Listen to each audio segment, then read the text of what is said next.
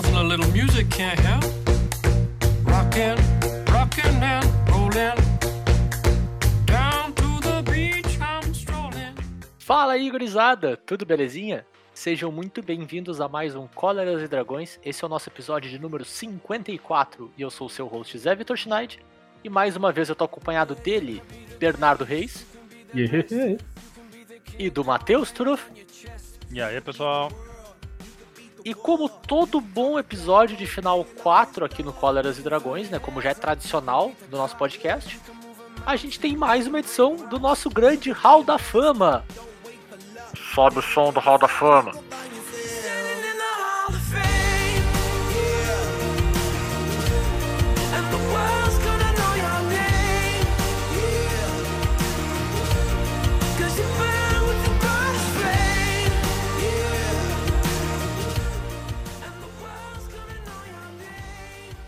Então, Bernardo, explica pro nosso ouvinte aí que nunca escutou um Hall da Fama, o que, que é esse episódio? O que, que, que, que a gente faz no Hall da Fama? O Hall da Fama, então, é uma série de episódios que a gente faz sempre no mesmo final numérico, né, Zé? Uhum, exatamente. Sempre no mesmo, a gente nunca muda. Não. E nele, cada um de nós escolhe um deck de alguma temática previamente definida para trazer e fazer a cerimônia de ingresso deles ao nosso Hall da Fama do Cóleras e Dragões, que todo mundo sabe que é muito, muito reconhecido e altamente requisitado. Exatamente, Bernardo. Então, como tu falou, a gente escolhe um tema e a gente traz decks dentro desse tema. E, Matheus, qual que é o tema da semana? Explica pro, pro nosso ouvinte aí qual que foi o tema que a gente definiu para essa vez. Então, dessa vez nós trouxemos decks que quebraram, entre aspas, as regras do jogo. Basicamente é uma coletânea de decks que, talvez nem todos, mas eles forçaram uma mudança nas regras do Magic. Então a gente trouxe esse tipo de deck. Então, exatamente, cara, decks que de alguma maneira abusaram da regra do joguinho vigente, né, até eles surgirem e tiveram ou forçaram uma mudança ou forçaram uma adequação, uma adaptação, às vezes até uma remoção de algum tipo de regra do jogo, sem que, sem que nenhuma carta fosse banida, né? A gente até já fez no Hall da Fama cartas que, que fizeram um deck ser banido, né? Porque era forte demais pro, pro contexto. Nesse caso, não. Nesse caso, realmente a regra não casava com alguma mecânica que a gente visualizou ou com alguma combinação de cartas que, que foi vista logo depois que surgiu, assim, sabe? Então, espero que tenha ficado claro qual que é o tema. Matheus, faça a indução do seu deck aí para o Hall da Fama. Que deck tu trouxe pra gente? Bom, então, se não tinha ficado claro o tema até agora, esse deck vai deixar super claro qual é o tema. Porque eu trouxe o combo do deck de Brain in a Jar. Esse deck foi um deck modern.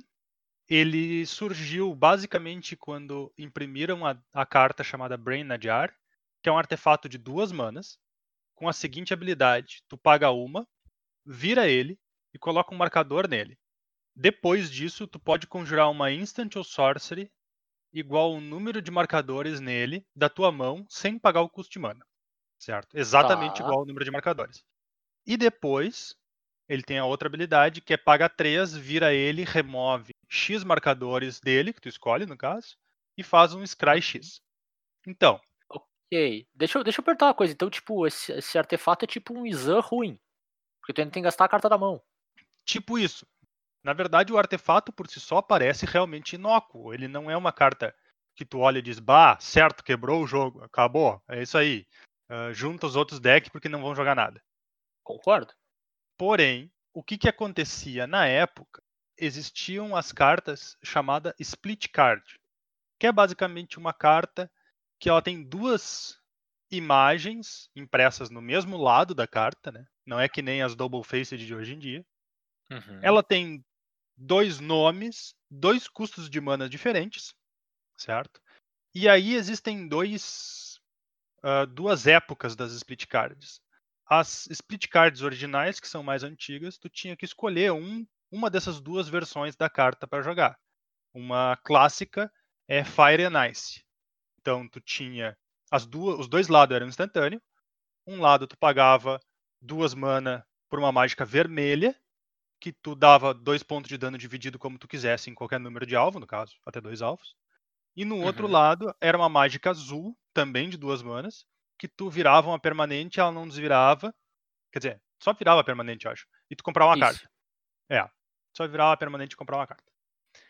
Depois, quando essa mecânica surgiu de novo, ela apareceu com a seguinte habilidade, que era a habilidade de Fuse. Isso era de da segunda Ravnica, Retorno do Ravnica. Isso. Ravnica Ravnica. É, o Fuse permitia que tu conjurasse os dois lados da carta, certo? Até aí tudo bem, porque tu tinha que pagar o custo de mana somado dos dois lados. Uhum. Porém, o Brain Najar deixa tu jogar sem pagar o custo de mana. E o custo de mana da carta era separadamente o custo de cada metade, certo? Certo. Então, se tu tinha uma carta, uma mágica que tinha um custo 2, tu podia ativar o Brain Najar com dois marcadores e jogar ela inteira, in- incluindo o lado 2 e o outro lado não importava quanto o outro lado custasse. Certo. Ok, então tá, peraí, deixa eu ver se eu entendi. Então se eu tenho o Brain Najar com X marcadores nele, ativo, né, e vou pra X marcadores. Então eu posso es- conjurar uma Magic Split que tenha pelo menos um dos lados dela ah, custando esse X, certo? Sim. E aí, no caso de uma split tradicional, né? Split sem fuse, eu, eu podia, eu tinha liberdade de conjurar o outro lado, mesmo que ele não custasse esses X. Eu podia escolher qual lado conjurar. É isso? Exatamente. E nas com fuse eu podia fazer a versão com fuse. Então eu podia conjurar as duas lados. cartas, desde que pelo Exato. menos um deles. Isso não. Porque Isso o parece Fuse pedia totalmente que tu castasse da tua mão. Sim. É. Certo. Isso parece Pois é, totalmente então. contra-intuitivo. É, de, de, de fato não, não deixa de ser contra-intuitivo.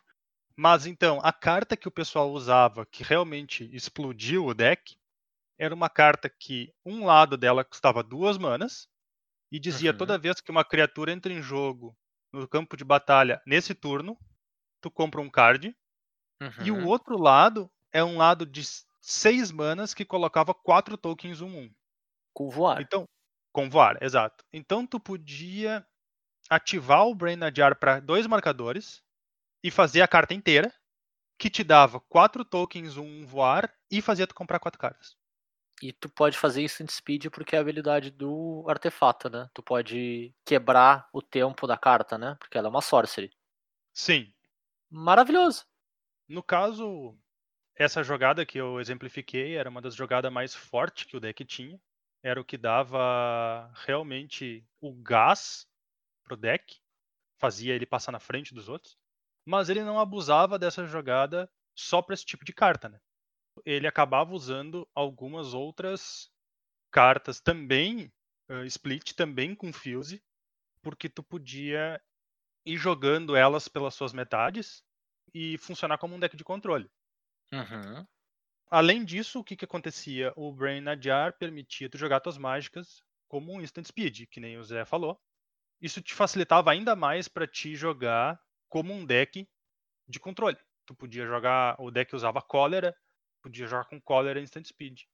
Então dificultava bastante pro teu oponente tentar ganhar de ti antes de tu poder enterrar ele em valor infinito, vamos dizer assim.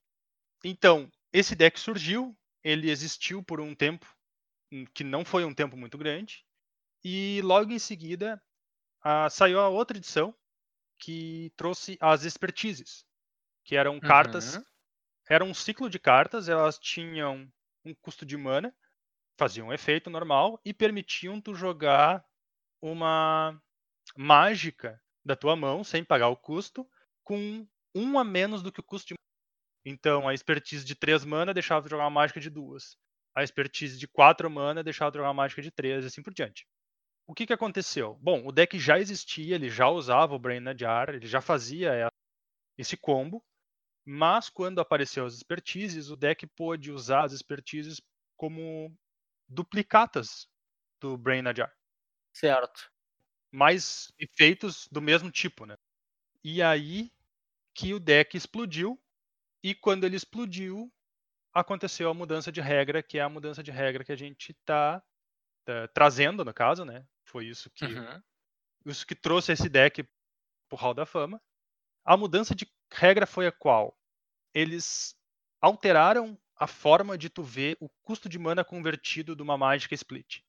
Então, antigamente tu tinha duas respostas, uma para cada parte da carta. Então, uma podia dizer que custava 2, outra podia dizer que custava 6. Hoje tu tem uma resposta só para o custo de mana convertido da carta, que é a soma dos dois custos. E aí com isso eles terminaram com a com esse tipo de combo. Tem mais um. Uh, tem Acabaram mais com a brincadeira. É, eles foram lá e terminaram com a brincadeira mesmo. É, é, essa versão final do deck, com expertise e tal, que a grosso modo consegue rever criaturas gigantescas em instant speed, dada a combinação de cartas que ele tem, é um deck muito bonito, né, cara? É que, cara, quando tu tinha só uma carta que fazia esse efeito, não tinha consistência. É Claro. No momento que o deck fica consistente, a regra. Ou tu bane a carta. Imagina, imagina assim, ó, sai a banlist, tu banimos o Brain the Jar, gurizada. tu ia olhar pra isso e dizer: o que, que aconteceu aqui? Sim, É, eu a sa- mesmo, A saída dos caras foi assim, muito né? regra. Porque o Brain Jar ele era a melhor versão da- do efeito, porque tu repetia ele, né, no próprio Brain Jar, mas por causa das expertise tu podia simplesmente continuar jogando com o deck. Uhum. Mesmo sem Claro. Brain Jar, tu botava mais expertise e é isso aí. Mas, assim, ele é bonito, ele é um deck que existiu por um tempo, vamos dizer assim, valeu a pena ter existido, né? Acho que foi uma, Uhum. entre aspas, uma história bacana. Mas, cara, a mudança de regra é muito benéfica pro entendimento do troço. Faz muito mais sentido, né? O custo de mana Faz. convertido de uma carta que tem dois custos ser. Sabe quem custos. agradeceu muito nessa mudança de regra? O deck de Hum. Living End. Porque Sim. agora o deck de Living End pode usar choque. Claro. Tu pode matar o- os Hate Bear. Por causa que tem uma split que de um lado é choque numa criatura. E do outro é uma mágica de. É, Quatro, mano, Não, é uma coisa assim. é um bounce, lá, né? Uma coisa estranha. É, uma coisa estranha. O que importa é que ela é um choque por uma mana vermelha. E daí o deck de Living. End pode usar sem atrapalhar a carta dele. Claro. Agora, quem não gostou foi o Bob. Porque as cartas split machucam. O, o Goblin Dark Dwellers não gostou também. Ficou O chateado. Dark do Hellas é. Mas o, o Bob eu acho que já era ruim antes, não? Já era a soma? É. Ou tu podia escolher um dos lados? Não, aí é que tá. No caso do Bob era muito estranho. Porque o que que acontecia? A carta te dava duas respostas quando tu perguntava o custo de mana convertido dela. No caso do Bob, tu não pode escolher uma das duas respostas pra ser a verdade. As Ah, então tu são sempre verdade, tomava? Tu tomava tudo. Nossa, então fazia muito mais sentido ter mudado essa regra do que Sim. tá, tá aparentando. É, É. é que tinha essa questão que era realmente muito estranha. A ideia de que tu podia perguntar uma coisa pra carta e ela te dá duas respostas diferentes, e as duas ser verdade. Sim. Eu- E- Você tem uma pergunta e ela tem uma resposta. Talvez duas. E as duas funcionam. É mais ou menos isso. Mas, cara, é um. É um deck bacaninha, cara. Eu acho que ele merece um, um lugar no nosso Hall da Fama, sim. Ele talvez seja uma das mudanças de regra mais clean que a gente tem exemplo nesse sentido, né? Porque ela. Ela mudou uma regra pra algo que talvez, como a gente falou, né? pa- parece que já devia estar lá pra começo de conversa, né, cara? Uhum. Tipo, é, é- é muito, muito clean a solução de ajustar essa regra, assim. É. Bah. E tipo, Bom e foi uma ação rápida da Wizards, porque quando começou a Uhum. popularizar, ela já puxou as rédeas logo no começo. Ela não, Sim. não deixou se criar muito. Porque se tu deixa o deck se criar muito, as cartas valorizam, o pessoal compra. Daí. Nossa, aí já viu, né?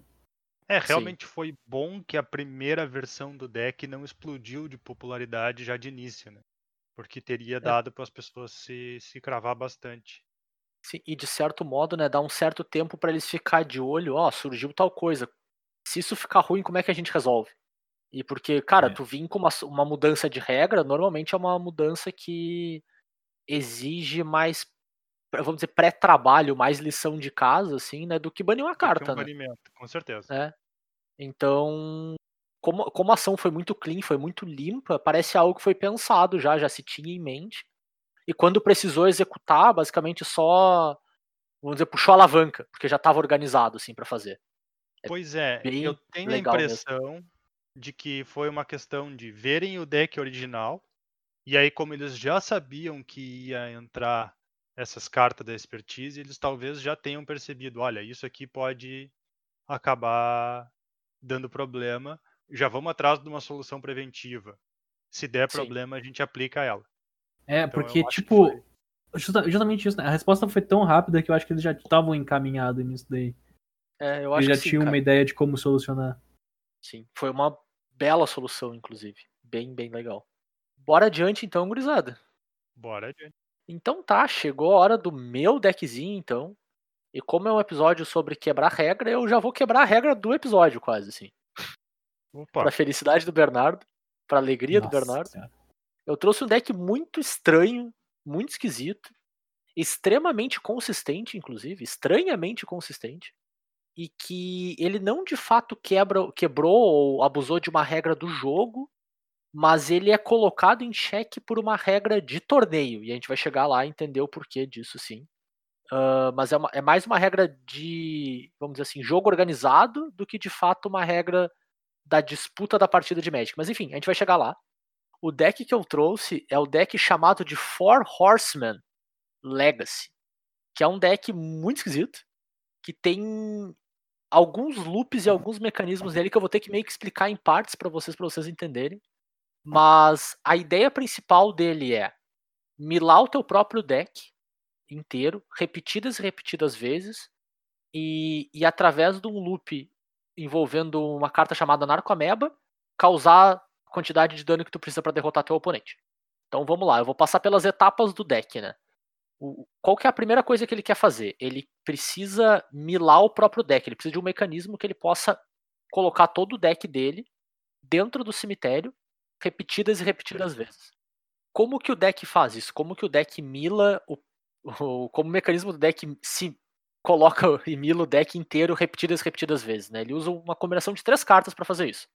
A primeira delas é a Orbe Mesmérica, que diz toda vez que uma permanente que tu uma permanente qualquer se torna desvirada, o controlador daquela permanente mila uma carta.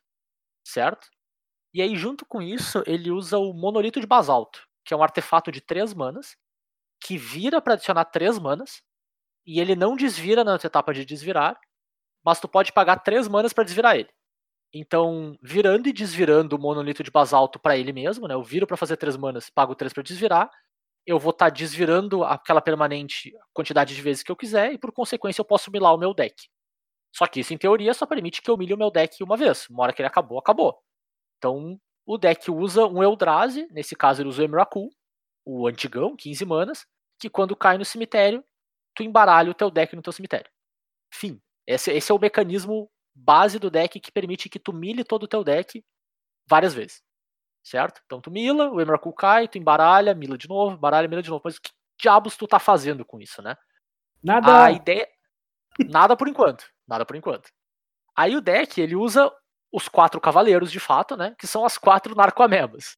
Que são uma criatura de duas manas, um, um voar. Que diz: quando ela cai no teu cemitério vinda do teu deck, ou seja, quando ela é milada, tu pode colocar no campo de batalha. Então, ao milar o teu deck pelo menos uma vez, tu coloca quatro narcoamebas em campo. Por enquanto, tu ainda não fez nada. Certo? Mas agora tu tem quatro criaturas, um, um tu precisa utilizar essas criaturas para destruir teu oponente. Qual que é o loop principal do deck? Ele usa uma combinação de, de uma carta junto com essas narcoamebas, que é a estação de detonação Blasting Station, que diz o seguinte: paga 3 manas, vira e sacrifica uma criatura, Blasting Station causa um ponto de dano a uma criatura jogador. Então tu pode virar a Blasting Station para destruir uma narcomeba e dar um ponto de dano no oponente. E toda vez que uma criatura entra no campo de batalha, tu pode desvirar a Blasting Station. Então, assumindo que tu tem uma Blasting Station e assumindo que tu pode milar o teu deck, tu pode, para cada narcomeba que entra, tu vira e sacrifica a Blasting Station, dá um ponto de dano no teu oponente e desvira a Blasting Station, e tu pode fazer isso repetidas e repetidas vezes, por causa do loop de milar e embaralhar teu deck. Então, é- essa é a engrenagem base do deck, assim. Só que aqui nós temos alguns problemas envolvendo quantidades de mana. Vai ter que baixar uma Blessing Station, ela vai ter que ficar no campo de batalha, então ainda tá frágil, ainda não tá legal o suficiente assim. Então eu quero ter um jeito fácil de colocar uma Blasting Station, afinal de contas eu milo o meu deck, né, boto no meu cemitério, colocar uma Blasting Station do meu cemitério no campo de batalha, por exemplo. Garantir que eu consigo fazer isso sem conjurar, sem gastar mana. Vamos dar uma roubadinha aí, né, pra, pra ser um pouco mais justo. A gente vai roubar. como que o deck faz isso? Como que o deck recupera ou coloca uma Blessing Station no campo de batalha vindo do cemitério? Ele usa uma criatura de 6 manas, chamada Charum. Ela é uma 5-5 voar, mas isso é completamente relevante. O que importa é, quando ela entra no campo de batalha, tu pode retornar um artefato do cemitério pro jogo. Certo? Perfeitamente plausível. Agora a gente tem o problema de como diabos a gente conjura uma criatura de 6 manas nesse deck. Porque se o artefato de 3 era um problema, a criatura de 6 também vai ser. Aí, para isso, a gente vai aproveitar nossas gloriosas amigas narcomebas, que já estão se sacrificando pelo bem maior aqui, né? Pra sacrificarem mais uma vez, assim, porque afinal de contas, o que, que é mais uma vez, né? E aí a gente usa uma cartinha chamada Dread Return, que custa 4 manas, por uma sorcery, que diz: retorne a criatura alvo do seu cemitério para o campo de batalha. E ela tem flashback, sacrifique três criaturas. Ou seja, se a gente conseguir milar o Dread Return para o cemitério, tu pode conjurar ele de graça, sacrificando as narcoamebas que tu já tem lá, de todo modo.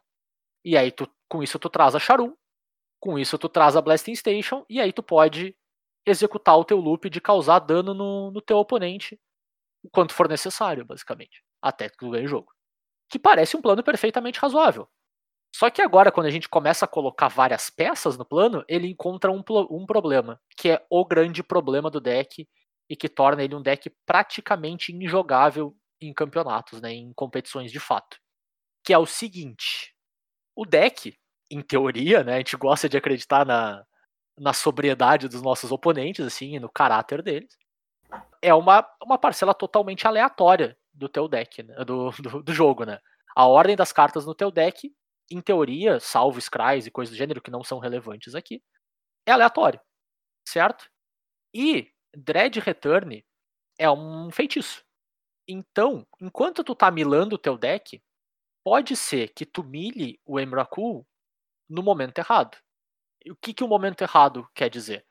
Quer dizer que tu não tem as cartas no teu cemitério que tu precisa ainda quando tu mila o Emrakul e tu tem que embaralhar todo o teu deck no teu, teu, cemitério, no teu deck de novo e, entre aspas, começar de novo. Porque tu vai ter que flipando as cartas do teu deck até eventualmente encontrar. Então, qual que é o setup que tu precisa, né? Tu precisa garantir, não vou dizer garantir, tu precisa fazer uma versão do teu deck aleatoriamente, onde a Charum, onde o Dread Return e onde o Blasting Station cai no teu cemitério antes do Emrakul cair. Porque desse modo tu pode parar de milar o teu deck. Pelo menos três das quatro narcomibas na mesa tu precisa ter mas por questão de repetição tu pode garantir isso, né? Se tu milar o teu deck N vezes, tu vai colocar. A primeira milada completa do teu deck tu já garante as narcomibas, de todo modo. Porque elas vão entrar, né? Independente do, do trigger. Não, não é independente do trigger do Miracle, não, na verdade. Se tu embaralhar elas antes, elas não entram, né? Então, mas enfim. Tu consegue milar o teu deck para garantir que as narcomebas estão na mesa. Tu sacrifica três delas para conjurar o Dread Return tu volta Charum, tu volta o Blasting Station e a partir daí consegue matar o teu oponente. Certo? Então tem esse, essa camada, esse, vamos dizer, esse segundo loop entre os três, né? O primeiro é garantir as narcomebas, o segundo é castar o Dread Return para trazer a Charum para trazer o Blasting Station, e o terceiro é milar as narcomebas de novo. Esse passo do meio ele é problemático por essa questão de ordem, que parece ainda parece um loop do ponto de vista das regras do jogo, né? A gente tem vários decks aí, como o deck de Melira Pod, que ganha vida infinita, ou. Melira Pod não existe mais, né? não tem mais Pod. Mas os decks de, de Kitchen Finks e de. Como é que é o nome do carinha que dá dano? O. Headcap? Headcap. Que tu consegue fazer. Murderous Headcap? Isso, Murderous Headcap. Tem o deck agora de Eliod com Balista. Enfim, são decks onde tu tem alguma ação de jogo que tu consegue demonstrar que tu tem um loop, né, que tu tem uma repetição e que tu tá avançando o teu estado de jogo a cada repetição. E aí, como tu consegue presumir a partir do estado X que a, depois de uma execução do teu loop, o teu estado vai ser dizer, X mais 1, assim, tu consegue fazer esse passo, tu pode dizer pro teu oponente, então eu vou executar esse loop uma quantidade X de vezes. Isso as regras do, do Magic permitem com facilidade, assim. O problema é, pelo fator aleatório do teu deck, as regras do jogo, as regras de competição, né? elas não permitem que tu assuma que embaralhar o teu deck para um estado aleatório é um avanço do estado de jogo, certo? Então, cada iteração que tu não acertou a ordem, tu, tu não tá avançando o estado de jogo, então, em teoria, tu não tá andando com o jogo, e tu pode sofrer punições adequadas com isso, como slow play, que eventualmente vai, vai sendo aumentada de warning para punições mais severas, até eventualmente tu tomar um game loss ou um match loss por estar tá jogando devagar porque tu não tá avançando o jogo, né? Então o deck se torna problemático por causa disso. Tem toda uma argumentação matemática em cima disso, né? Que é a parte que eu amo do deck. Porque assumindo tempo infinito, tu pode argumentar que toda e qualquer combinação sobre um conjunto de valores, né? Que um, a ordem de um deck ela é uma combinação em cima de um conjunto de valores que são as tuas cartas, certo? Então, dado o tempo infinito, tu pode assumir que cada combinação vai ocorrer pelo menos uma vez. Por estatística, assim, por probabilidade. Isso é uma, um salto lógico que tu pode fazer. Inclusive, dado o tempo infinito, tu pode assumir que todas as combinações acontecem infinitas vezes, inclusive. Então, tu tem esse fundamento matemático para justificar que esse deck é funcional, é perfeitamente plausível e que tu tem um loop. O problema é que na realidade a gente sabe que não existe tempo infinito em especial no campeonato de Magic, a rodada tem um tempo pré-estabelecido, inclusive, né? Tu tem 50 minutos. Então, apesar de ser um deck funcional, apesar de ser um deck extremamente consistente, que consegue proteger os pedaços do, da combinação de cartas que ele precisa, né? Ele consegue usar a própria Char, o próprio Blessing Station para sacrificar Charum. Enfim, ele tem várias maneiras de, de não tomar disrupt do teu oponente, assim, sabe? mas ele é virtualmente injogável e na prática ele é um deck que entre aspas está banido no Legacy, que é o deck ele é Legacy, né? Eu falei, acho que eu falei mais cedo, porque tu não consegue jogar com ele de maneira adequada dada essa regra que o jogo tem, e foi uma regra que foi introduzida depois da existência do, do deck. Então eu imagino muito que por causa dele, parece bem específico assim, de que embaralhar o teu deck não é avançar o estado de jogo. O que parece até perfeitamente razoável, assim. Deu para entender, gurizes? Eu sei que vocês não falaram muito durante, porque ele é meio complicadinho, mas deu para entender? Vocês acham que sim? Cara, deu, deu para entender. Eu, eu já conheci o deck antes, já, já tinha ideia do problema que era esse troço, então é meio complicado dizer que deu pra entender. porque eu tive, eu tive que procurar o troço também, mas é, é realmente o problema do deck é que a gente joga um jogo matemático onde a gente trabalha com probabilidade, mas a gente não pode tentar executar é, é que ela. a gente trabalha com tempo finito, né? Se a gente tentar executar isso, se a gente tentar executar a probabilidade, o jogo quebra. Sim. É, na verdade, a gente tem uma questão porque um monte de gente pode até se perguntar assim, bom, mas eu, eu posso estabelecer um atalho, certo? Qualquer coisa que tu faz repetidamente no jogo, tu pode estabelecer um atalho para um determinado ponto. Uhum. Só que, vamos dizer assim, ó, o exemplo do Melira mesmo. Ah, eu tô ganhando vida com Kitchen Finks, eu quero estabelecer um uhum. atalho até eu ter 10 mil de vida. A gente está acostumado com essa ideia de tu dizer assim, ó, eu quero estabelecer um atalho até alcançar determinado objetivo. Mas no jogo, o que isso quer dizer é, bom, peraí, ele tem quanto de vida? Ah, tanto. Ele ganha de quanto em quanto? De dois em dois. Então ele tem que fazer 5 mil, não, 4.800 e não sei quantas vezes para conseguir 10 uhum. mil de uhum. vida. Perfeito. É isso que o jogo vai fazer. O jogo estabelece um número e ele pula para aquele número. Tá? Tipo, tantas mil vezes depois, que nem o Bob Esponja, 10 mil anos depois, tal, tal, tal. o problema do combo do Four Horsemen é que ele quer pular para um estado de jogo, que é o que a gente geralmente faz, mas o jogo não sabe dizer qual o número Isso, perfeito. tem que acontecer para ele chegar naquele estado de jogo. Então esse esse atalho é inválido. Tu não pode estabelecer um atalho que vai dizer eu vou fazer isso até determinada coisa acontecer, porque tu não tem um número fixo que te garante aquela coisa. Sim. Pode então, ser na aí... tentativa número 1, na tentativa número 10, na tentativa número 7 milhões 512. Exato. Exatamente. Exato. E por que, que é importante tu ter um número fixo que te garante, tipo, ah, eu quero fazer 3 mil vezes para chegar nesse resultado? Porque a regra do atalho diz que o teu oponente tem que poder te parar em qualquer uhum. ponto do teu atalho e tu tem que poder dizer para ele qual é o estado de jogo. Então, se eu te disser, ah, eu quero ganhar a vida até estar tá com 10 mil de vida, tu tem que me dizer o seguinte: eu quero te parar quando tu tiver com 9.500 de vida. E eu tenho que poder parar quando eu tô com 9.500 de vida. Uhum. Até, até porque, né? E eu tenho que garantir que isso aconteceu na ordem até chegar lá, Claro. entende? Até porque é bem, é bem isso que acontece, né? O, o atalho ele tá assumindo que teu oponente tá passando todas as prioridades que ele tem em cada mini etapa daquele, daquela iteração do loop, né? Se ele eventualmente disser Exato. agora o eu não atalho- quero. Então, É. Aí ele tem todo o direito de responder, porque o atalho é uma coisa que é de comum acordo entre os dois jogadores exato. para poder fazer algo que demoraria muito tempo para ficar fazendo em, em tempo Perfeito. de jogo. Tanto que o atalho não existe nas ferramentas online. Sim, exatamente. Cara, uma das pequenas estratégias que eu vi o pessoal tentar usar para diminuir um pouco essa ambiguidade, não é muito ainda, né? Mas diminuir um pouco, é tu usar algum efeito que, tu permi que te permita usar o, pro o que o vamos dizer assim, a raiz do problema de tu ter esse esse estado de jogo, né, é que Dread Return é uma sorcery. Acho que esse é o, o grande calcanhar de Aquiles no deck. Porque qualquer outra coisa te permitiria com que tu, no momento que tu acha o Emrakul, tu segue utilizando o loop da Orb com, com o monolito de basalto, tu segue te milando em cima do trigger do Emrakul, sem problema nenhum, até tu achar, ou até tu milar todo o teu deck, no fim das contas, se tu precisar, e dar um jeito de conjurar o Dread Return para trazer a tua Charum e trazer teu Blessing Station e, e aí sim ganhar o jogo. Então tem algumas versões do deck que tentam fazer funcionar isso, fazendo com que tu possa conjurar o Dread Return em outros tempos, né? Então tem, eu já vi versão com, com Teferi, que permite que tu jogue Sorcery como se tivesse Flash.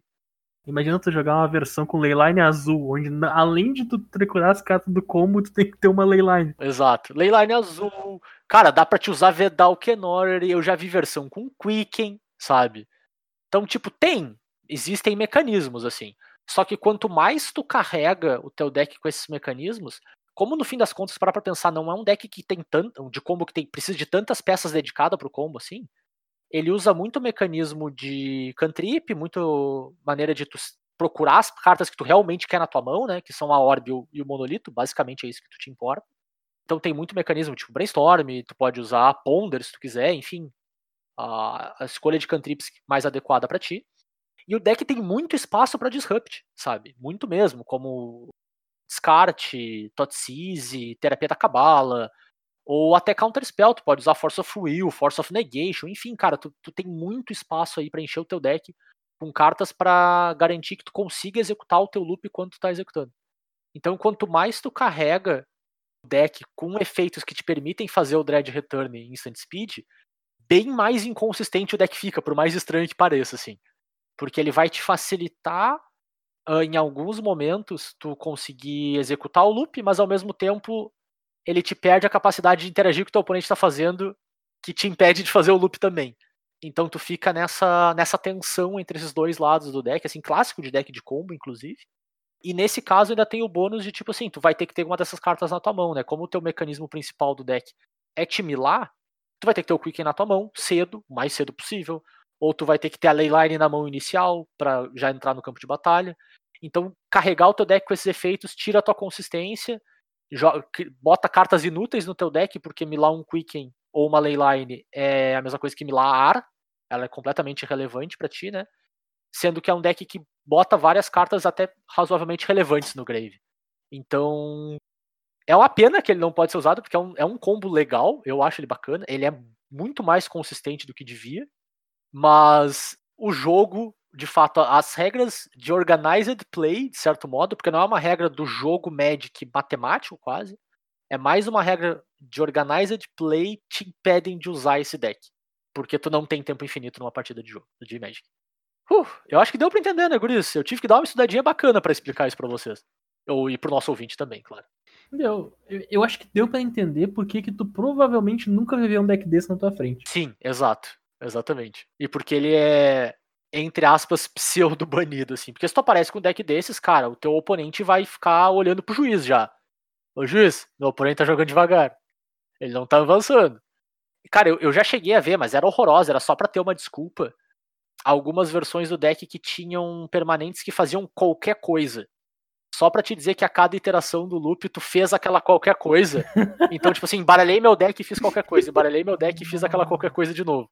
Então tu consegue dizer o estado de jogo porque tu tá avançando o estado de jogo. Só que mais uma vez, né? É mais uma Nossa. carta que tu tem que comprar, é mais uma carta que tu tem que baixar, ela tem que sobreviver, dependendo da carta que for, assim. Tu perde a consistência que é a que eu acho que é a parte mais forte desse deck é o quão consistente ele é. Porque, cara, é só tu fazer de novo, e faz de novo, e faz de novo, uma hora tá certa. Essa hora pode demorar um pouquinho a chegar, mas uma hora tá certa. A sua hora vai chegar. Falando em sua hora vai chegar, Oi, Haku! Pode ser. a sua hora o problema é que a hora do. Embraku é inevitável, né, cara? Tu quer que a hora da Charum chegue. Ô, Charum. É a famosa, é a famosa hora da promessa. Falando em tua hora vai chegar, Bernardo, o que, que tu trouxe pra gente aí pra gente se divertir um pouquinho? Então, o que eu trouxe aqui pra vocês, como a gente tá roubando, a gente tem que roubar com estilo. Eu não trouxe um deck, eu trouxe um top 8. Ei! Tá, mas Eu trouxe o top oito 8. coisa. Não, não, não, esse aqui não foi eu que fiz, não. Isso aqui é um top 8 de um Vintage Challenge, tá? Que aconteceu 4 de maio de 2020. Ó, onde todos os decks do top 8 possuíam o Lurrus como companion. Isso mesmo, eu tô trazendo pra vocês É, aqui nossa a gloriosa regra de companion, que, bu- como todo mundo sabe, teve que ser alterada, ela tá no standard. Ninguém entende como é que ela saiu da maneira que saiu, mas cá estamos. Onde é que o Lurrus fez estrago? Em todo lugar. Onde é que o Yorion fez estrago? Quase todos os lugares. Ele meio que foi foi controlado. Mas não foi só, não foi só Lurrus, não foi só Yorion, teve Giruda, to- todos os companions, companions em geral. Uhum. A regra do companion foi uma falha muito grande da da, da Wizards. Eu acho que até eles já, já chegam a admitir isso. Não era pra ter saído da maneira que saiu. Inclusive, se tu comentar pra alguém que ela funciona da maneira que ela funciona agora, e a pessoa, tipo, não tava presente quando, quando lançou a edição, ela vai entender. Não, perfeitamente razoável. Até vai achar um pouco Eu pago- underpowered, talvez, né? Aham. Então, vamos lá, eu vou destacar pra vocês, principalmente dos Companions, o Lurrus, porque foi ele que escancarou pra todo mundo que tu poder pagar 3 mana a qualquer momento por uma carta que não tá na tua mão, com um efeito muito relevante, é de fato um pouquinho forte. Cara, agora que eu lembrei, os Companion foi, foi a única vez que eu vi uma carta ser lançada banida num formato. Uhum. Exato. Porque O teve um Lutri. Companion que todo mundo esquece que existe, que era o Companion Izzet, o Lutri, e ele saiu banido em Commander. Sim, é- eu acho importante dizer. A né? Wizards anunciou a carta e o comitê olhou e disse: não é isso aqui que a gente quer pro formato, ele tá banido. Sim, É. mas eu acho importante a gente dizer que a gente não falou da, da parte mecânica do Companion, né? Como é que o Companion funcionava, né? O Companion funcionava colocando uma restrição na construção do teu deck, dizendo que tu podia ou não podia ter determinados tipos de cartas do teu deck, ou que tu obrigatoriamente tinha que ter só um tipo, ou que o teu deck tinha que ter mais cartas do que o, o mínimo necessário pro formato. E por consequência, tu poderia conjurar uma vez por jogo um Companion o Companion que tu anuncia no início da partida, inclusive, tu tem que mostrar pro teu oponente que ele é um Companion. Tu podia conjurar ele diretamente do teu sideboard.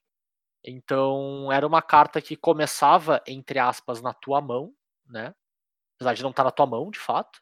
Então, o teu oponente não podia interagir com descarte ou qualquer coisa do tipo. E que estava sempre à disposição, né? Todos os jogos. Tinha, então, a- além de uma carta a mais, uma carta com um efeito específico garantida sempre à tua disposição. O que é bem forte. Bem forte mesmo.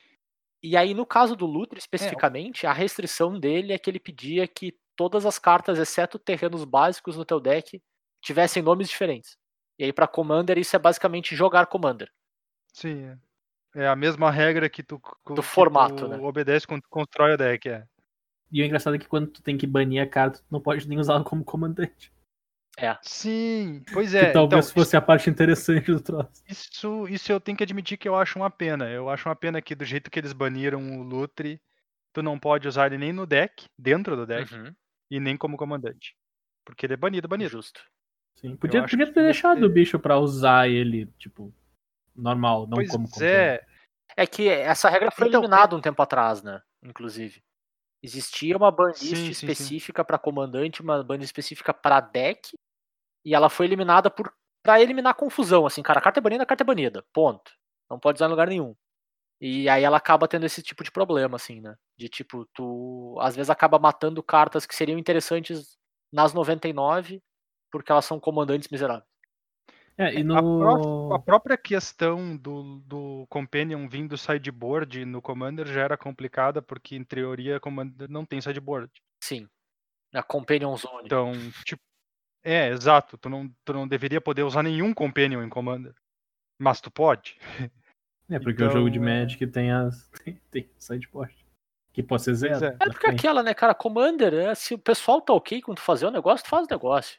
Também não precisa ser É, mas e mesmo com a mudança da, da regra de comando do Companion, que agora tu tem que pagar três manas durante o teu turno pra colocar ele da teu sideboard na tua mão, Uhum. e isso não usa pilha, mesmo com essa mudança, eu acho que ainda se torna forte no Commander, né?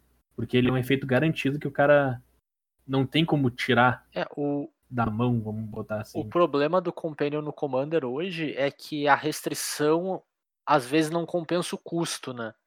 Porque três manas pra colocar na mão pra ir poder conjurar é um pouco alto, assim, sabe? Então, ou acaba sendo aqueles Companions É, que, que- que, vamos dizer assim, Só que o que acontece é o seguinte, cara, todo, com- todo Commander azul e vermelho tem um bicho ali. ah, sim, sim. Ele tá ali. Isso é no caso do Esse, Luther, esse é o problema. entendeu? né? Ele, é, o Luther, Sim, o Luther, ele sim. tá ali. Concordo. Então, não- por isso que não dá pra desbanir ele de Companion. Claro, concordo. É, exato. O, o problema, o problema do Lutre como Companion é que ele se tornava uma carta obrigatória.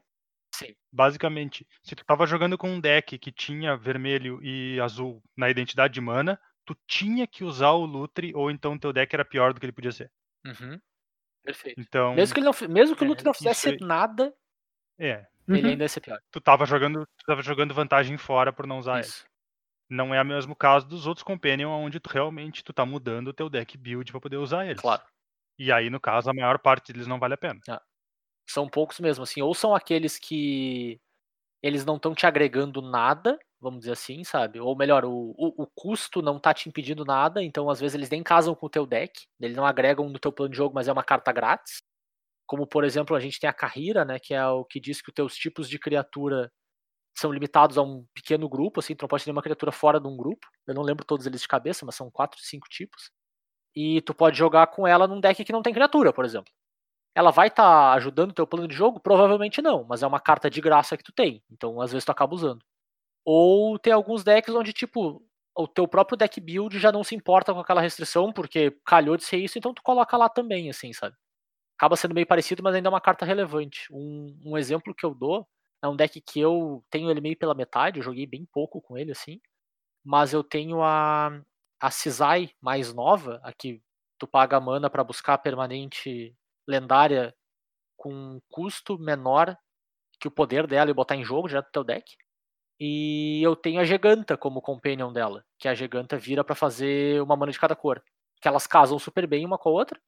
E eu não precisei sacrificar muito do meu deck pra ter permanentes lendárias só com uma mana colorida de cada cor no máximo, assim. Eu tive que cortar uma carta, sabe? Então, valeu a pena ter a carta extra, sabe? Mas se eu tivesse que cortar cinco cartas, talvez já não valesse a pena. Bem, mas a gente tá aqui pra falar do, do top do top cartas aqui, a gente tá aqui pra falar por que que Companion foi quebrado, o que que ele fez de horroroso e de sensacional porque ele é quebrado pra caralho. Então vamos lá. Eu vou listar pra vocês os 10 Companions, tá bom? Yorion, Lurrus, Zirda, Kahira, Giganta, Keruga, Oboshi, Giruda, Umori e Lutre. Vamos lá então. O Lutre foi banido no Commander quando saiu. O Lutre, ele copia uma instantânea feitiço. Tá? Isso a gente não. Esse, esse aí não chegou a jogar tanto, mas o pessoal ainda assim tentou inven- inventar com ele no Vintage. O que aconteceu? Vamos, vamos dar uns exemplos aqui. Deck de Giruda. O pessoal jogou com Giruda no Standard e Giruda no Modern. O que, que acontecia? Tu castava uma Giruda, ela entra em jogo, tu mila quatro cartas e revive uma criatura par. A restrição dela é que teu deck só tinha ca- cartas com custo par. E daí, o que, que custa par? Clones. Então tu fazia Giruda, achava um clone que copiava a Giruda, que milava quatro cartas e achava um clone que copiava a Giruda, e tu fazia isso até tu milar teu deck inteiro, e uma das cartas que tava no teu cemitério era o Oráculo de Taça, tu não tinha mais deck, e tu ganhava o jogo. E Era só castar a Giruda. Por seis manas, porque ela tava na tua área de companion. Tem uma, uma print no Twitter na época que era um jogo modern, a mão inicial que o cara equipou foi um Mulligan 2, onde ele ficou com duas. Duas é, Lotus. Como é, que é, como é que é a Lotus que suspende? Ah, sim. Eu esqueci Lotus Lotus que Bloom. suspende. Bloom. Lotus Bloom. Essa era a mão inicial dele, e ele ganhou o jogo. Porque quando elas saíram do suspender, ele pagou 6 mana, castou a Giruda e ganhou. Sim. Eu vi um conhecido meu, cara, que, que joga Legacy também fazer basicamente a mesma coisa, só que ele ganhou turno 1 e as- a, mão dele eram dois LEDs. É, LED, isso aí. LED era roubadaço. Era dois LED, porque tu gerava mana, ela não tava na tua mão pra descartar. Sim. Tu pegava, castava, gerava mana e castava o sideboard. O que, que mais a gente Só, tem? só, Carreira. só pra constar, Apare- esse deck tinha Hum. um plano B que eu adorava. Que, como a Giruda é lendária, né? Quando tu vai fazendo os clones, tu vai tendo que sacrificar as Girudas. Só que tem clones Uhum. que copiam a criatura sem o lendário. Tem dois tipos de clones que fazem isso. Então tu pode ter um plano B de tu fazer tipo umas 10 Girudas e bater no teu oponente. Que é maravilhoso também. Tem então, o que, que mais? A carreira, que o pré-requisito dela é que tu- cada criatura no teu deck tem que ser ou um gato, ou um elemental, ou um pesadelo, ou um dinossauro, ou uma besta.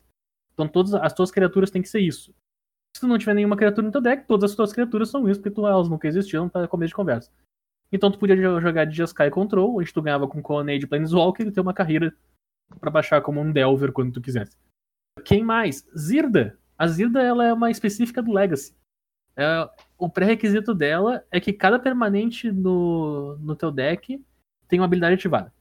né? Todas as suas permanentes têm uma habilidade ativada. E ela tem e ela as habilidades dela diz que sempre que tu ativar uma habilidade que não seja de mana, tipo, a habilidade que não seja de mana custam dois a menos pra ativar.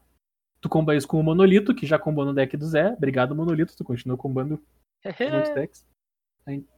E daí tu, o Monolito desvira por três manas e ele gera três manas. Então ele gerava mana infinita. Com uma carta só. Show de bola. Com uma carta só que tava no teu sideboard e tu podia botar em jogo. É isso aí.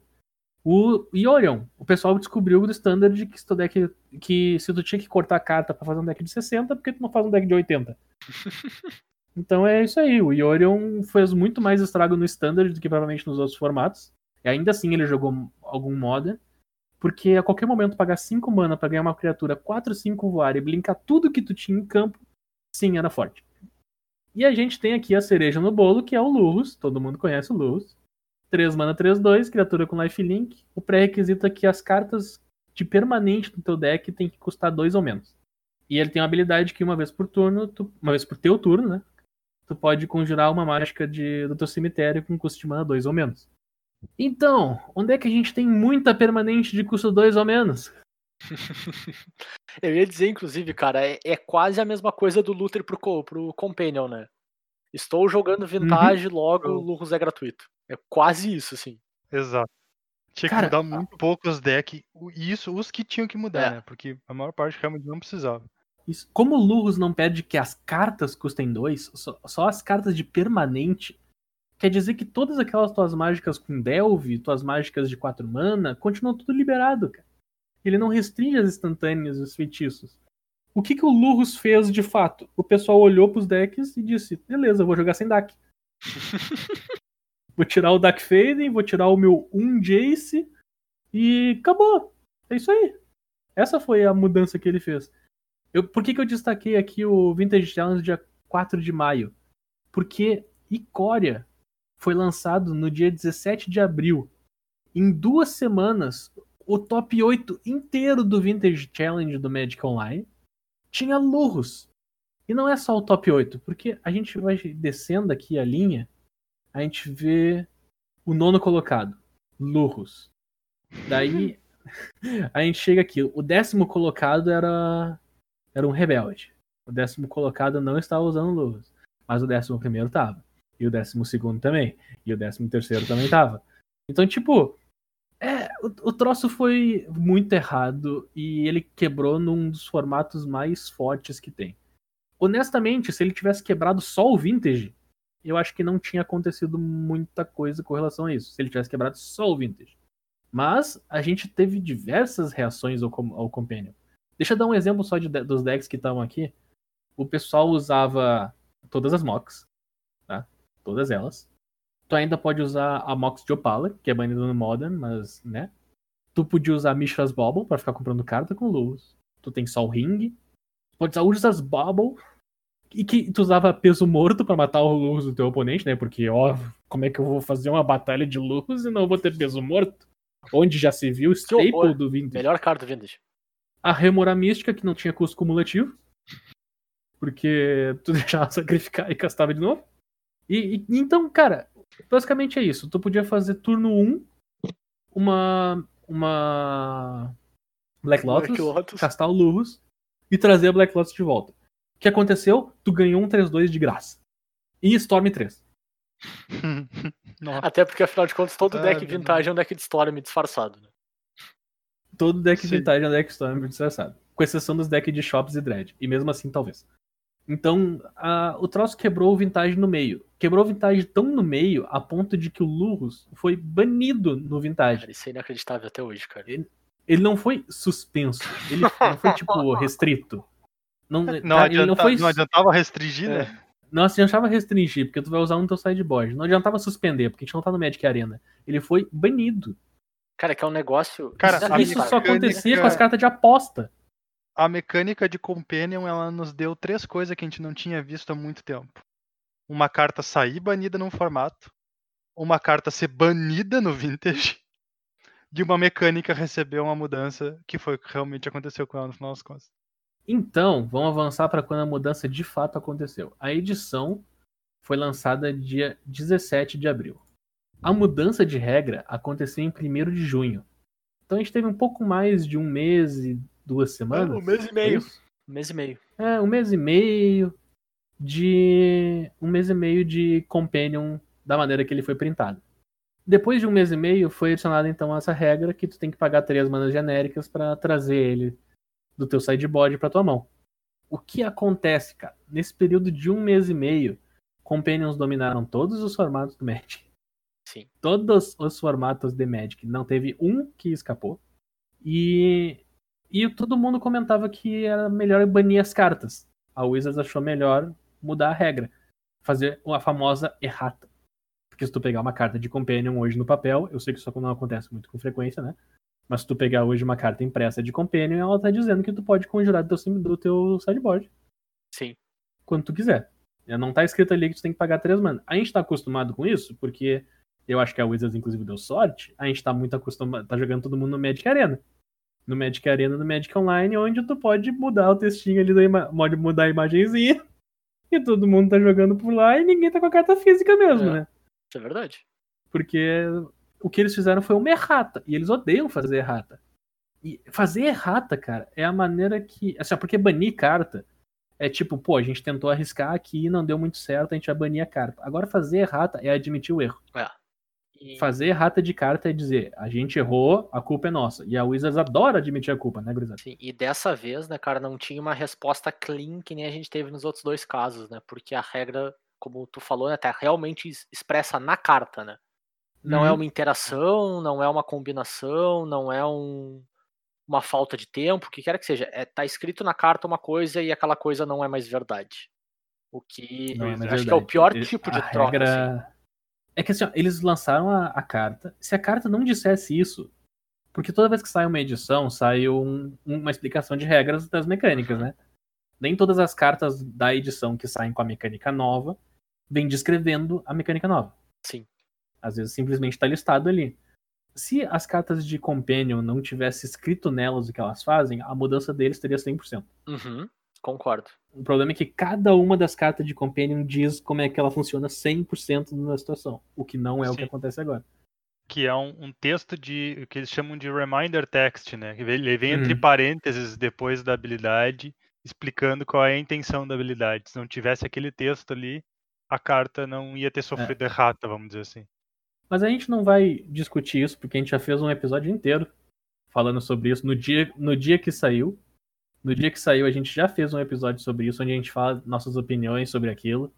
O que a gente tá aqui pra dizer é que definitivamente Companion quebrou a regra do joguinho que eles lançaram em menos de um mês e meio. Então, em um mês e meio, eles lançaram a regra e quebraram a própria regra.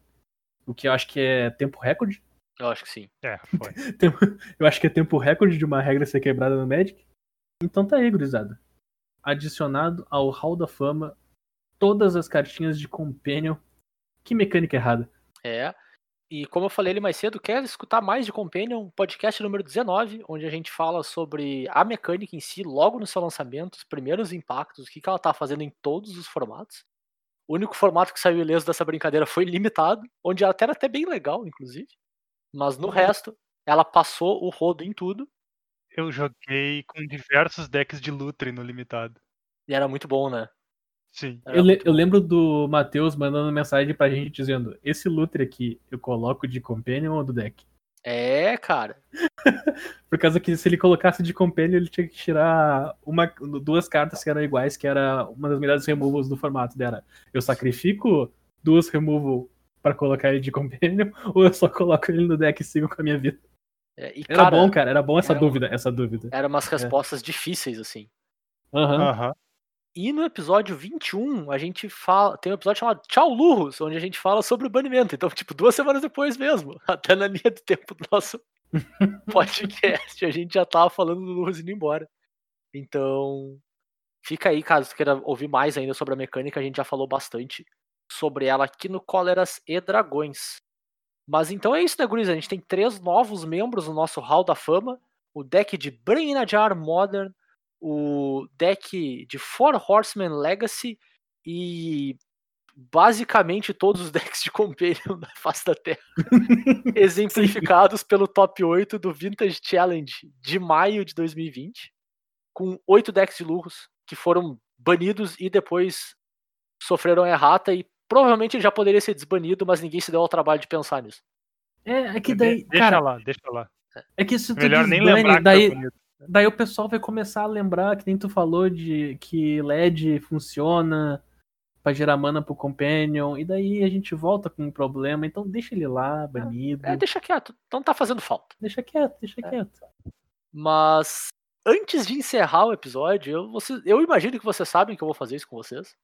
Mas é hora do holofote, hora de aproveitar o tema para discutir mais um pequeno tema, rapidinho. Gente, acho que não a gente se aprofundar demais nele. Mas a gente está tendo uma discussão de regra bem pertinente hoje em dia, que eu acho que casa bastante com o tema do que a gente está falando, né? Que é o impacto do nosso glorioso Valk, o deus das mentiras, barra Tibalt, o impostor cósmico, em especial no Modern, mas também se estendendo a Legacy em alguns casos. Eu não vi em Vintage ainda, mas eu não duvidaria. Mas o que está acontecendo hoje? Eu vou tentar passar o panorama geral para vocês e perguntar para os guris o que, que eles acham que seria o caminho mais adequado a se seguir. O Valk, ele é um planinauta de duas. Uma planinauta, ele é uma criatura de duas manas, que do outro lado é um Planeswalker de sete manas. E nós temos uma mecânica que é bastante utilizada no Magic, e já teve vários problemas em alguns momentos, mas não de abuso, muito mais de, de valor, apesar de Living End ser uma coisa, que é a mecânica de cascata, que diz o seguinte: toda vez que tu conjura uma mágica com cascata, tu vai revelando carta do topo do teu deck até achar uma carta que custa menos que a carta que tem cascata, e tu pode conjurá-la nesse turno sem pagar o teu custo de mana. Enfim, o, qual que tem sido o jogo? Ele é muito parecido com o abuso do Brain in a Jar, de certo modo. Uma carta de cascata que revela um Valk, que custa duas manas, ou seja, uma carta de cascata que custa pelo menos três e que revela um Valk, permite que tu conjure o lado Planeswalker de sete manas, porque quando a, enquanto a cascata tá resolvendo, ela só olha pro, pra frente da carta, né, já que ela é uma carta de dupla face. Então ele olha pra frente da carta, a frente da carta custa menos que o, o custo da mágica com cascata, então a cascata te permite conjurar aquela mágica. Só que pela regra das cartas modais, toda vez que tu pode conjurar um lado da carta, tu pode conjurar o outro, uh, desde que restrições de tempo se apliquem, imagino eu, também. E nesse caso, como a cascata te permite conjurar sem pagar o custo de mana, tu pode conjurar o outro lado sem pagar o custo de mana também. O que eu imagino que não é o que a regra tinha em vista, mas hoje a regra permite que se faça isso. E tem tido um impacto bem grande em diversos formatos. Eu acho que em especial no Modern, mas um pouco no Legacy também. E, cara, não tá legal, assim, sabe? O que, a, o que se tem de, de feedback da comunidade é que não tá bacana, cara. Os decks todos estão carregando um pacote de não usar cartas, outras cartas que custam dois ou menos, muitas vezes, uh, e usar algumas cartas com cascata que custam três para te acertar o Valk e aí fazer o Tibalt cedo no jogo. Ele tem uma cara muito. Por ser um Blinalto de 7 manas, né? Ele, ele gera valor de maneira considerável e ele é bem bola de neve. No sentido, tipo, quanto mais valor, quanto mais tempo ele fica na mesa, mais valor ele gera ainda. Então ele é bem. Ele cascateia esse valor em cima do teu oponente. E, cara, eu, eu acho que hoje, eu espero que vocês concordem comigo, Guris, tá claro que alguma ação precisa ser tomada. Sabe? Tipo, não dá para ficar do jeito que tá. E tem meio que duas escolas de pensamento, vamos dizer assim. Que uma delas é Bannival, que acabou o problema, que é a solução simples. E tem a escola de pensamento, cara, não era isso que a cascata era para estar tá fazendo, sabe? É, a interação da cascata com a carta de dupla face não tá funcionando a gente tem que mudar essa interação, a gente tem que mudar alguma regra para impedir que o cara consiga conjurar o lado que não casa com a regra, com a restrição da cascata, vamos dizer assim. Acho que é o jeito mais correto de colocar isso. E eu queria perguntar de é, vocês, é, uma... o que, que vocês acham disso? Uma pergunta, esse negócio de poder castar a mágica do outro lado, isso, isso é por causa das etapas de conjurar a mágica, né? Uh, sim, de certo modo, sim. É, é, tu, é, tu é passando pelas etapas e daí tem uma parte ali que te deixa. É, é que eu acho que o principal. Escolher. escolher. É, eu acho que tu, o principal... Tipo, tu vai. Tu anuncia, faz não sei o quê, e daí tu vai chegando numa parte que te deixa escolher a. Mais ou menos, cara. A é mágica eu, em si. É que eu acho que é o seguinte, né? A, o card é o mesmo, né? Os dois lados do uhum. card são o mesmo card. E cascata, e não só cascata nesse caso, tu falou do Ultimato Sultai, ele também fala isso. Ele diz: procure um card ou revele um card ou qualquer coisa do tipo e, e diz: você pode conjurar ele, aquele objeto, card, sem pagar o custo de mana. E o outro lado dele também faz parte do objeto, card. E faz parte pode... do ele. É, faz parte do, da, é. daquilo que está sendo referenciado e por consequência tu pode conjurar uhum. sem pagar o custo de mana. Mesmo que ele não esteja atendendo os requisitos que te fizeram definir aquele objeto como válido para começo de conversa, que no caso da cascata é o custo, e no caso do ultimato que tu citou, é a cor, né? Tem... Ele, ele ser eu... o monocolorido. Eu, eu acho que tem duas opções de regra, então, para essa situação, né? Acho que tu já sabe quais são também. Não sei, eu realmente é... não sei. Ou, ou altera para carta igual ser, ser igual às split que a gente tem.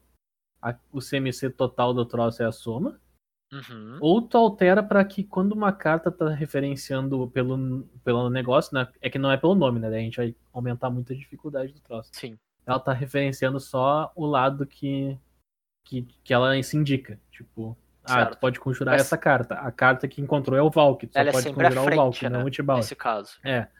É igual aquela ideia que. Lembra das, dos terrenos que são dos dois lados? E tu tinha um Uro e o Uro dizia coloca um terreno da mão em campo? Uhum. Só colocava o terreno, só colocava o terreno frontal. E tu não podia colocar a mágica, a mágica instantânea que era um terreno do outro lado. É. Tu podia é. só pegar um terreno da tua mão e colocar. Talvez seja a melhor approach. Eu não sei como funcionam todas as regras de Magic e como essa alteração afetaria outras cartas em outro e poderia talvez quebrar as regras de Magic claro. no meio, porque qualquer alteração na regra de Magic tem um efeito bola de neve que pode quebrar o jogo. É, eu concordo. Porque cara. deixa alguma coisa acontecer ou não. É, em especial quando a gente fala de conjurar mágicas, né? Que é algo tão exato, fundamental exato. do jogo. Eu concordo, sim. E eu tô até, no fim das contas da nossa discussão, não quero nem brainstormear qual regra que teria que ser e como ela teria que ser, porque eu acho que isso é muito complicado. Uh, eu acho que isso vai levar um bom tempo, isso vai despender muita energia. Mas eu queria entender de vocês se vocês acham que é o caminho certo a se seguir, ou vocês acham assim, cara, a gente precisa de ação, bane a carta e bola pra frente. Mais no, Então. no sentido de qual caminho tomar. Porque eu acho Deixa, an- antes, antes do Turo falar, deixa eu só largar o que, que eu faria. que. Claro. Eu, eu, antes de sair banindo esse troço, eu tentaria desbanir algumas coisas, ver se, ver se dá pra brigar. Porque o formato do Modern, ele claramente tá aumentando de power level, e a gente tem um formato novo que vai substituir o Modern, que parece ser o histórico, Justo. que vai se enquadrar como o novo formato novo, então eles vão deixar o power level do Modern maior, então acho que vale desbanir coisas pra ver se bate de frente com isso, e vai daí. Isso é que eu imaginaria que poderia acontecer. Vai lá, Turo. O teu approach, então, é de unban a Splinter Twin. Não, não, não, as pinturas ficam bonitas. Ah, Bernardo. Só Mas tu fica banido. Bernardo. Não, não, não. Eu, eu tenho diversas cartas ali que eu que tem um gameplay melhor do que meu oponente tem um bicho de 3 mana em campo e eu perdi duas manas minhas pelo resto do jogo. Bom, vamos lá então. A minha, a minha proposta seria a seguinte: eu acho que banir o Valk é uma solução muito ruim. Por quê? Porque basicamente tu tá te amarrando a não poder mais fazer uma carta dupla face, onde a frente é significativamente mais barata do que as costas. Perfeito. Tá, porque Concordo. senão, quando tu fizer ela, ela vai ser o novo Valk. No entanto, eu acho que existe uma mudança simples que tu pode fazer na regra de cascata. Tem o problema de que a regra de cascata está escrita nas cartas de cascata, e aí tu vai ter a mesma questão do Companion com cascata. Mas, basicamente, o que, que cascata faz? Cascata olha o custo de mana da carta enquanto tu tá revelando e depois deixa tu conjurar ela de graça. Certo? A mudança seria, e inclusive são coisas que tem diversos efeitos do Magic que fazem isso.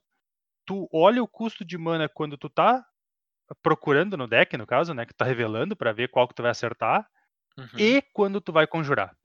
É o que eu penso também.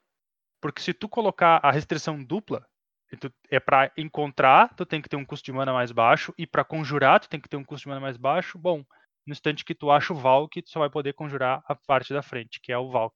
Tu nunca vai poder conjurar o Tibalt, e tu Uhum. corrigiu para ele e para todos os outros que vier depois dele. É, é, é uma solução plausível, cara. Era uma- das que eu tinha pensado, sim.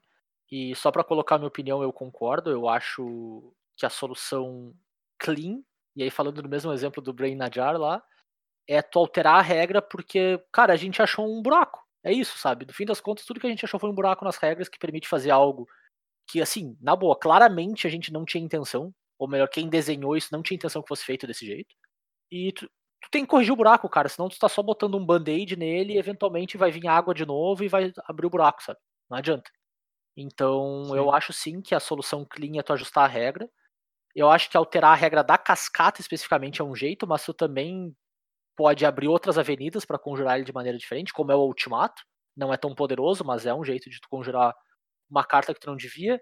Eu não sei se a alteração mais clean não tá nas regras das cartas modais, afinal de contas elas são mais novas, né? Então o impacto Uhum. cross de uma mudança de regra nelas é menor ainda, sabe?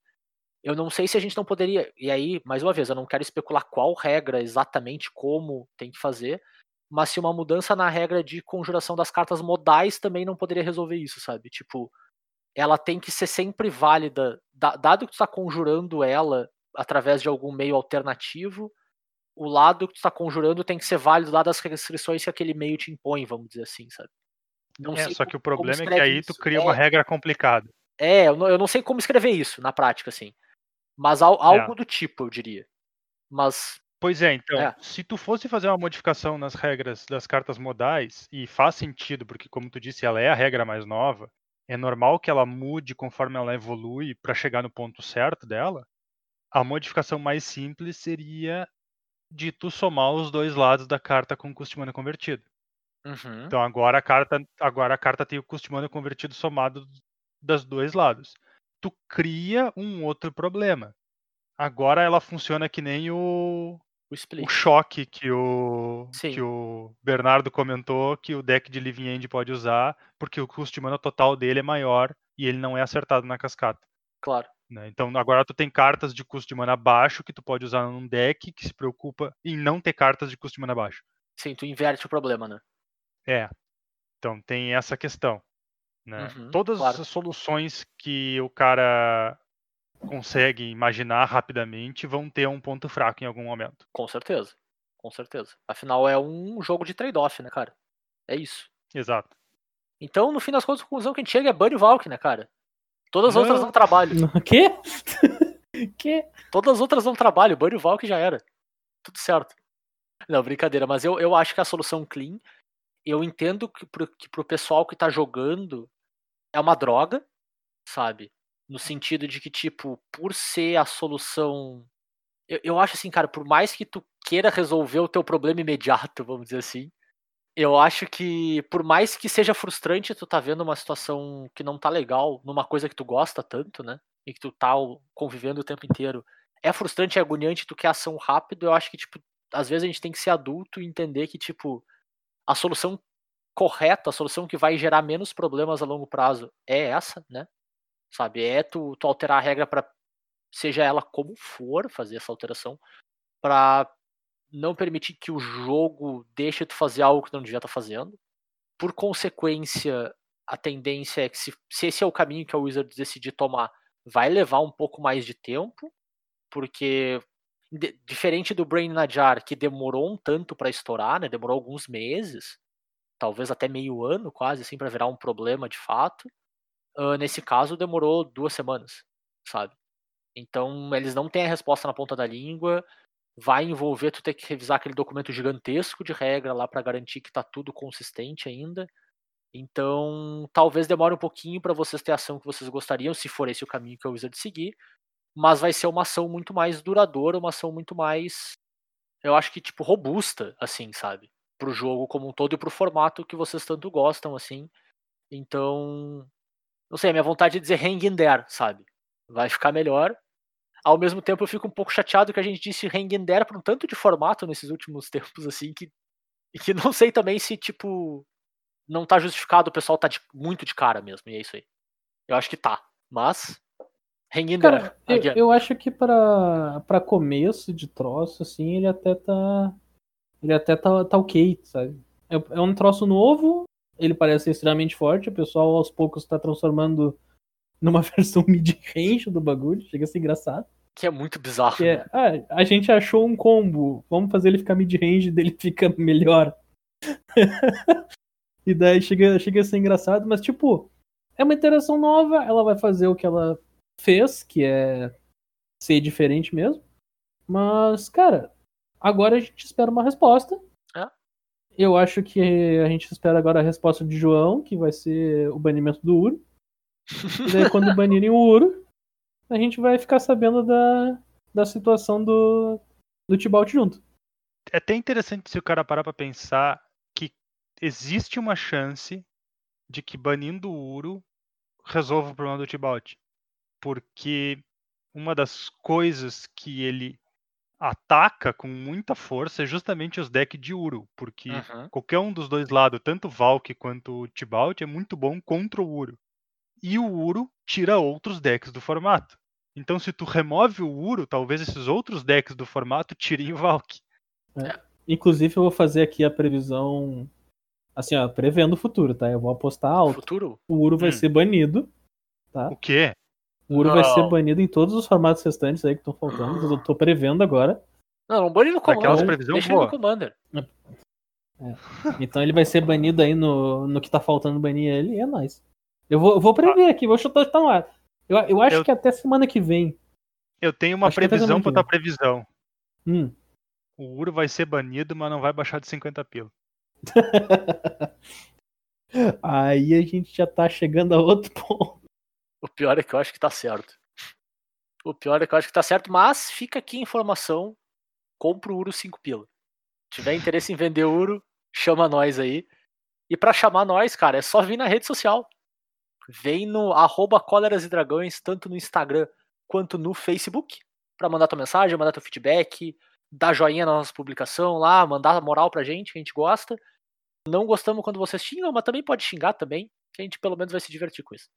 E além disso, vocês podem falar com a gente pelo colerasedragões.gmail.com para qualquer tipo de, de feedback, informação, ah, dúvida, crítica sugestiva, o que tu quiser, pode mandar lá. O Cóleras e Dragões, como sempre, está disponível em todos os agregadores aí, Spotify, iTunes, Pocket Casts. No que tu procurar, a gente vai estar lá. E se a gente não tiver, manda uma mensagem pra gente que a gente disponibiliza lá sem problema nenhum. E eu acho que é isso, né, Guris? A gente vai encerrando mais um Cóleras e Dragões por aqui. A gente volta na semana que vem. Valeu, abraço. Valeu e não esqueçam, joguem de Sultai Ultimato no Standard. Falou. Falou, gurizada. Compra ouro 5 pila!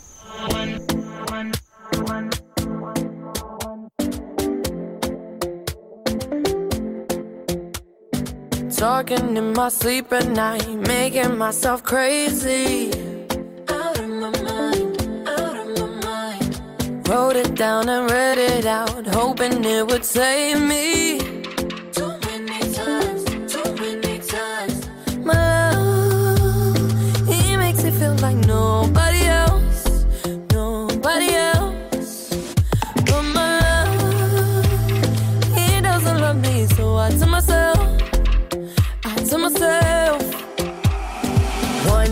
Don't pick up the phone. You know he's only calling cause he's drunk and alone. Two, don't let him in. You have to kick him out again. Three, don't be his friend. You know you're gonna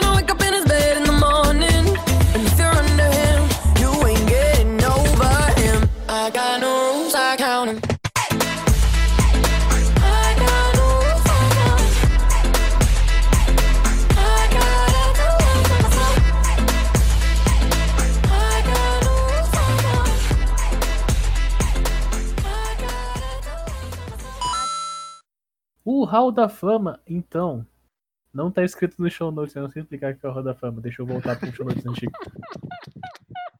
Eu sabia que tu perguntou isso pra mim de propósito que eu não ia saber. Mas vamos lá. Preferia que eu te Deixa eu- perguntasse pra explicar o tema da semana? Deixa eu abrir o Era show notes antigo. Era aí. Ai, ai, Hall da Fama perceber 4. Que, que também não diz. Ai meu Deus, não tinha. 35. E ferrou, não diz nenhum deles, cara. Hall da Fama 2. É. Não tem substituto pro talento, Bernardo. Nossa, não, não, nenhum diz, cara. Tá, vamos, vamos, Nenhum vamos diz. inventar então. Vamos inventar. Foda-se, é Vou aí. show. inventar. Hall da Fama é o episódio que o Zé tirou da cabeça dele pra fale- fazer a gente estudar antes dos episódios e eu ficar chateado. Então, Hall da Breve, breve pausa. Esse deck ali do combo das runas, tu pode Aham. ficar caçando runa no teu dragão e ganhando mana, cara. Porque se tu Ah, der é, alvo pode. no dragão, tu também ganha tesouro. Pode crer. Pode crer. É mais trouxa Tu ainda. rampa. Tu rampa. Sim, cara. Não, tipo, tu não precisa da deusa, tu vai dando alvo no teu dragão. Também funciona, né? Eu vi, eu vi um deck muito idiota, mas muito idiota. Que tinha esse dragão e a mágica que faz os troços entrar como cópia de uma criatura. E a mágica que bota duas tokens e te dá um turno extra. Ai, meu Deus. Nossa. Ah, era muito idiota, porque a moral era essa, tá ligado? Tu fazia o dragão e atacava. E no próximo turno, tu tinha mana, por causa do tesouro do dragão, pra te fazer o bagulho dar alvo no dragão, recuperava as duas manas do tesouro, porque tu deu alvo no dragão, fazia o troço de sete mana e é isso aí. E acabou o jogo. Cara, mas vocês viram o. O, o que os, os caras estão fazendo no standard com o deck de Yorion? Eles estão usando o, o Ultimatum Sultai pra ganhar o jogo. Tu dá o Ultimatum Sultai, tu pega o turno extra, o Tibalt e o. E o Vorinclex. Não importa o que o cara te der, ele tá muito ferrado. Sim. Porque o Tibalt vai virar o Planeswalker, porque tu escolhe uma carta monocolorida. Da, na frente ele é o Valk. Uhum. Ele é monocolorido, tu casta ele como Tibalt. Se, tu, se o cara te der tudo menos o turno extra, tu entra com, com o Tibalt ultando. Se Sim. o cara te der o resto, tu entra com um turno extra e um bicho 6-6 ímpeto atacando. Então tu bate, bate 8 duas vezes. Tipo, as escolhas são só ruins, cara. É Tibalt e o turno É. extra, a melhor opção que os caras dão. Ultima, Ultimato Sultai, roubadaço. Quem diria, né, meu? Show. Pior, melhor ultimato. A parte interessante é os loucos conseguir quebrar a parte do monocolorido. É interessante porque a gente acabou de falar de um deck que quebrava o turno uma restrição, olhando só pra uma metade da carta, né? E os loucos ainda estão fazendo isso até hoje. A mesma coisa. É a, mesma coisa. mesma, é a mesma brincadeira que o cara faz quando o cara conjura a roda da fortuna com o, o Mecano Titã Azul aqui. Sim, sim. Bem isso mesmo. Bom,